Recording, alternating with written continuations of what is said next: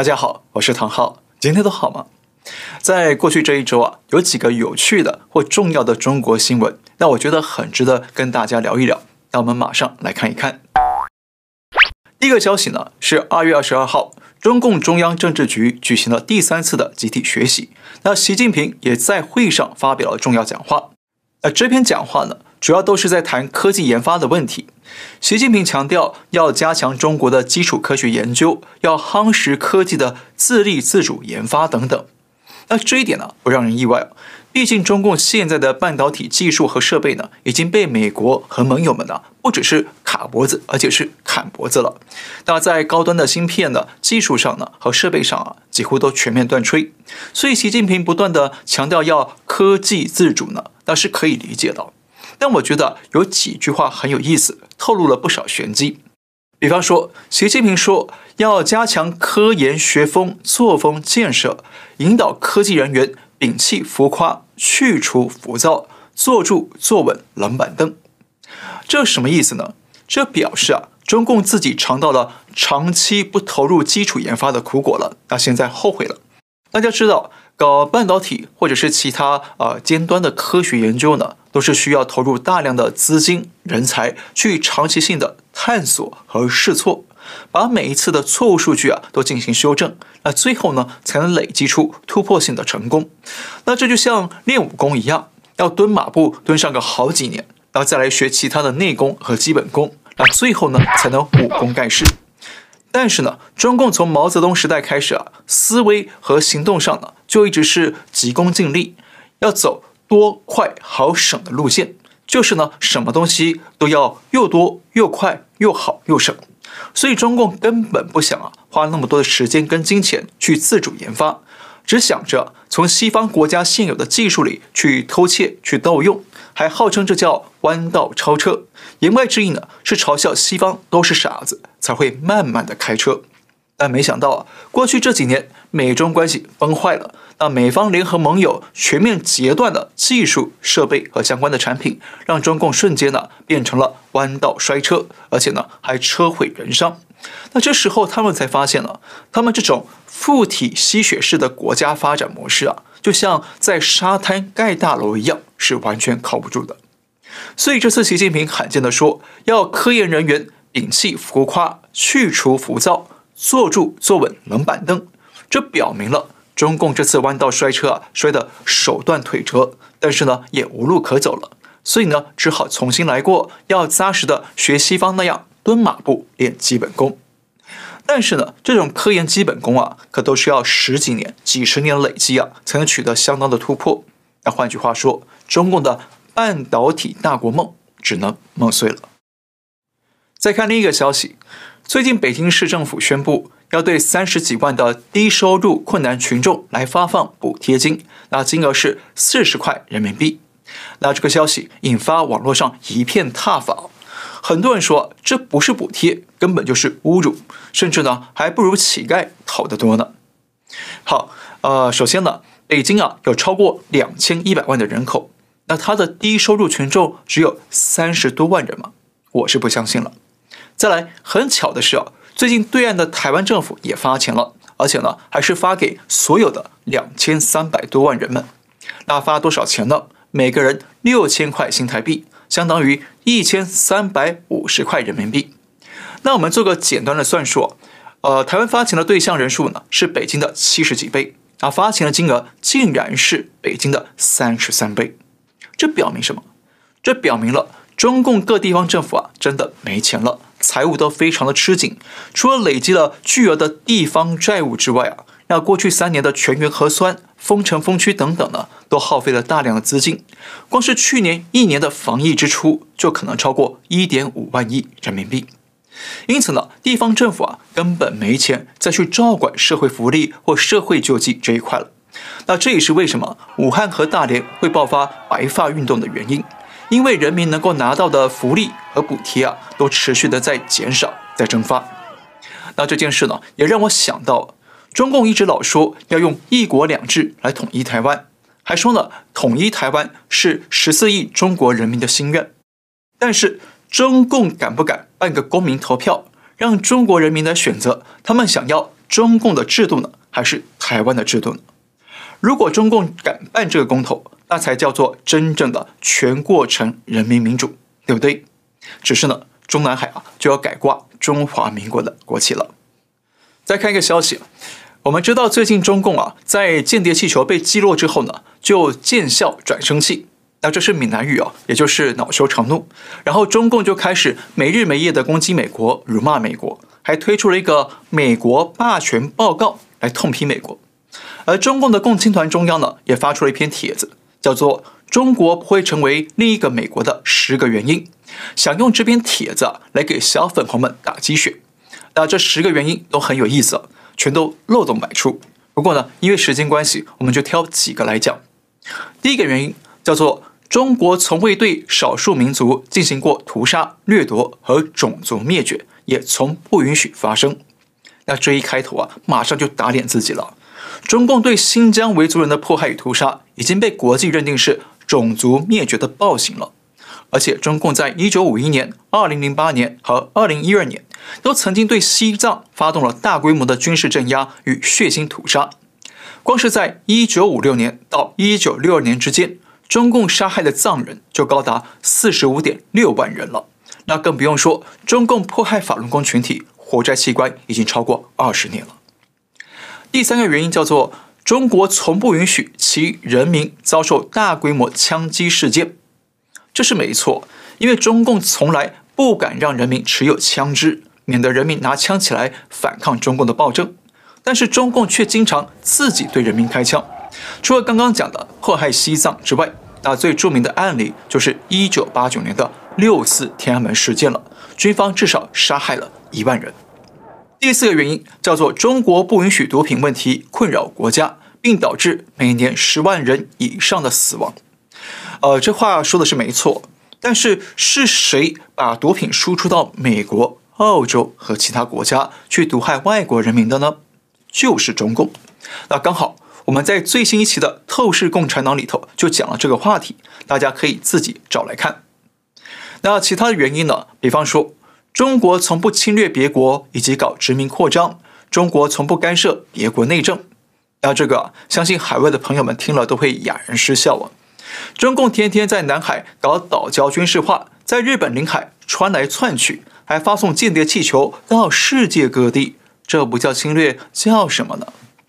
那中共在美国、澳洲、加拿大、日本收买了许多媒体，扶持亲共政客，这不叫干涉外国内政是什么呢？所以说，共青团呢、真的是得多啊看看海外真实的国际新闻才行哦，不要让自己变成了笑话。那共青团还说一点，叫做中国从不称霸世界。那这一点呢，倒是真的，因为中共确实还没办法称霸世界嘛。但是呢，他有这个野心，所以中共高层才会有个。百年马拉松的计划，要在二零四九年以前击倒美国，称霸世界。好，呃，共青团这篇帖子啊，虽然本意是要羞辱美国，给小粉红打鸡血，但没想到最后却羞辱了自己。不过呢，从这个帖子可以看见，中共对人民的长期欺骗呢，确实是有效的，不但让许多人民都听信中共说的，甚至呢，还让很多的小粉红拿这一套来自欺欺人。但是呢，这套欺骗宣传呢，只要一走出海外呢，就立马会变成国际笑话了。好，我们休息一下，先看一段精彩的影片。A performance that truly matters for each and every one of us.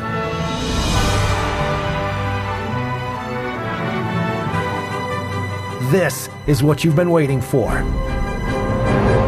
See it at least once in your lifetime. Get tickets now at shenyun.com. 我想再跟大家提醒一下，神韵目前有八个艺术团正在欧洲、北美和亚洲演出，而且神韵已经在台湾的苗栗开演了，全场大爆满，而苗栗的四场演出票房都已经提前销售一空。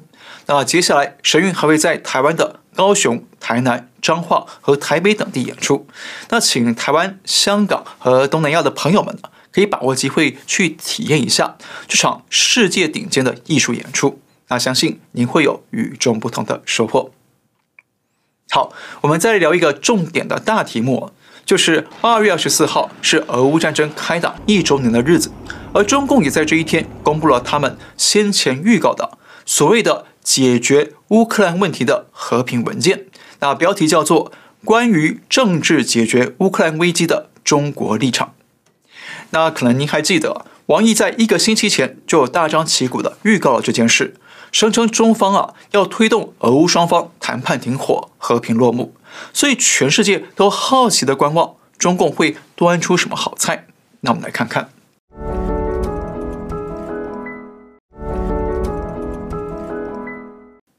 这份文件并不长，才一千两百多个字，那内容总共有十二项主张，包括了尊重各国主权。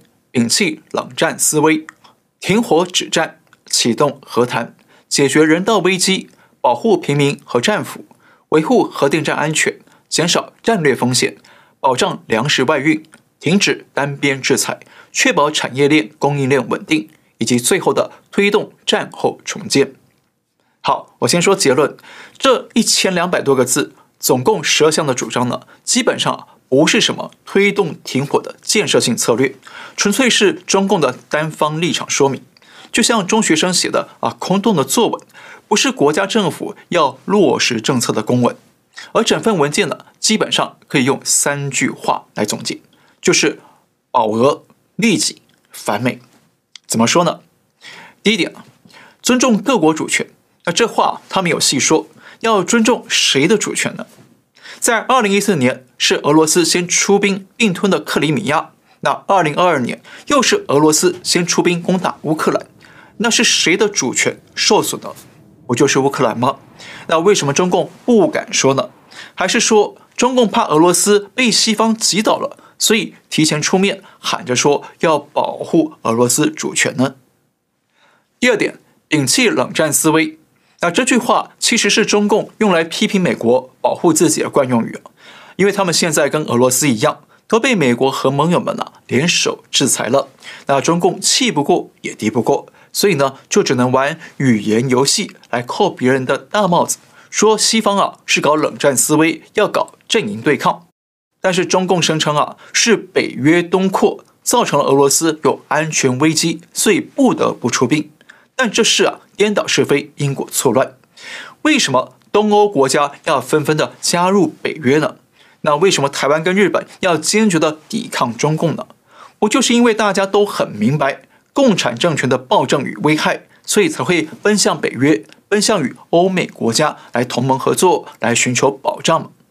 所以中共跟俄国啊，才会越来越孤立，越来越惹人嫌嘛，对不对？第三点，停火止战。那这是比较像样的人话，不过中共啊，只是做个啊口头上的空洞的呼吁，但没有说具体要怎么推动停火，那谁来推动，怎么停火，通通没有说。第四点，启动和谈，那这也是人话，但一样呢是空洞的人话。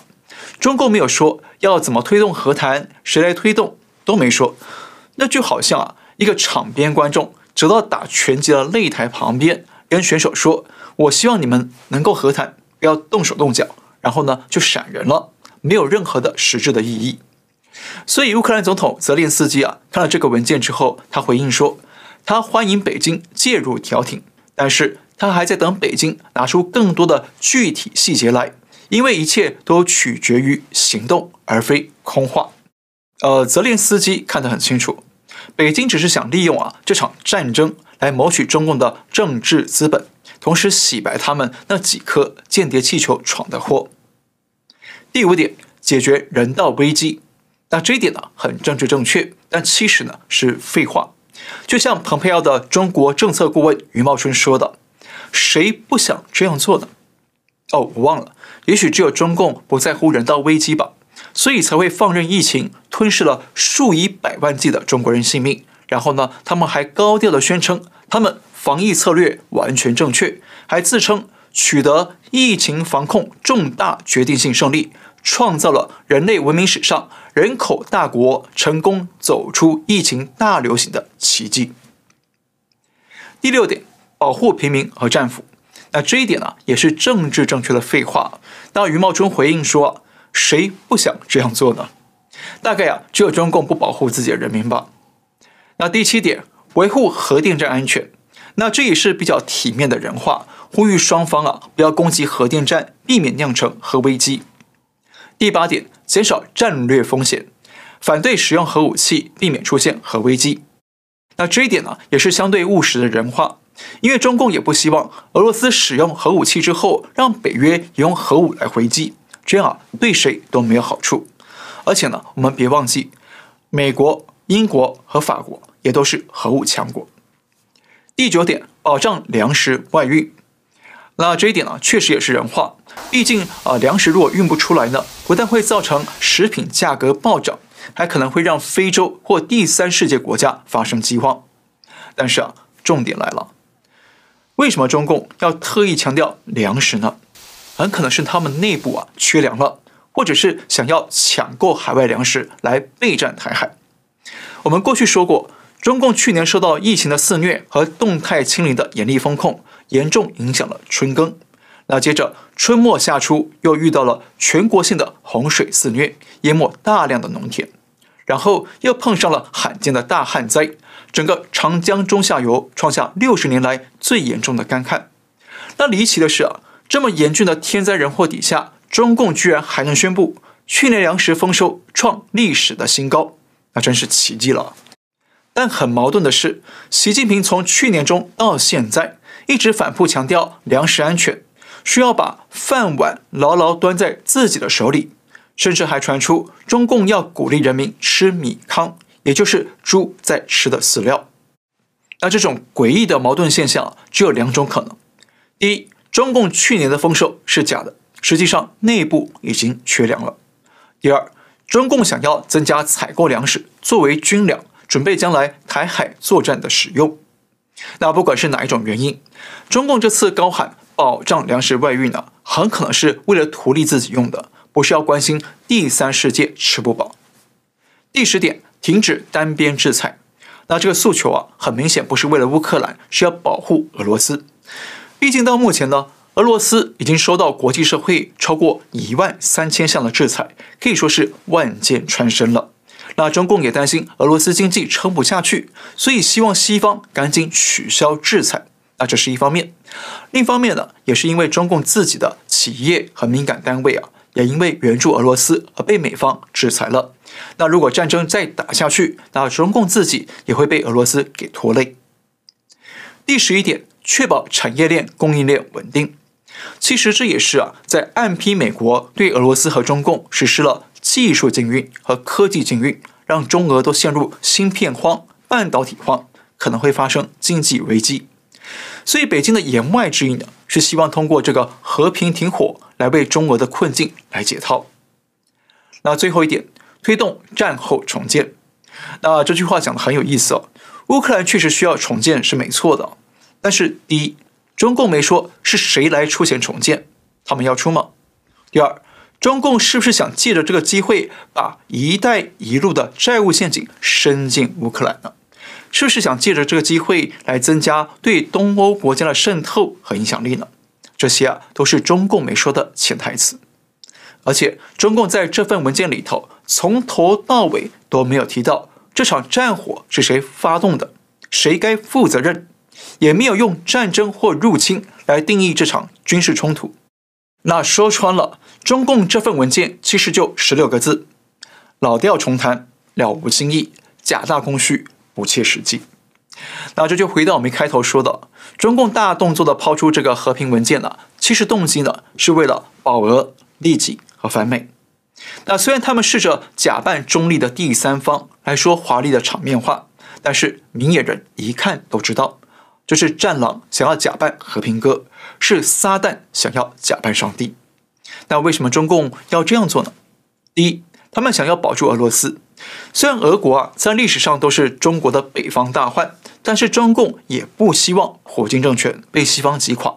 否则，如果俄罗斯变成了亲西方的自由民主国家，那中共就会变成全球唯一的共同敌人。那第二呢？中共需要洗白间谍气球带来的伤害，他们的军事阴谋被揭穿了，会让各国升高对中共的戒备与敌意，会让中共啊更难解决国际围堵的困局。像德国总理舒尔茨，他虽然是二十大之后啊第一位访问中国的外国领袖，但是他这次也公开的说，不要对中共的和平计划抱有任何幻想。换句话说，各国对中共是越来越戒备了。那第三呢？三月的两会，习近平就要连任国家主席和国家军委主席，那这是他的二度加冕仪式。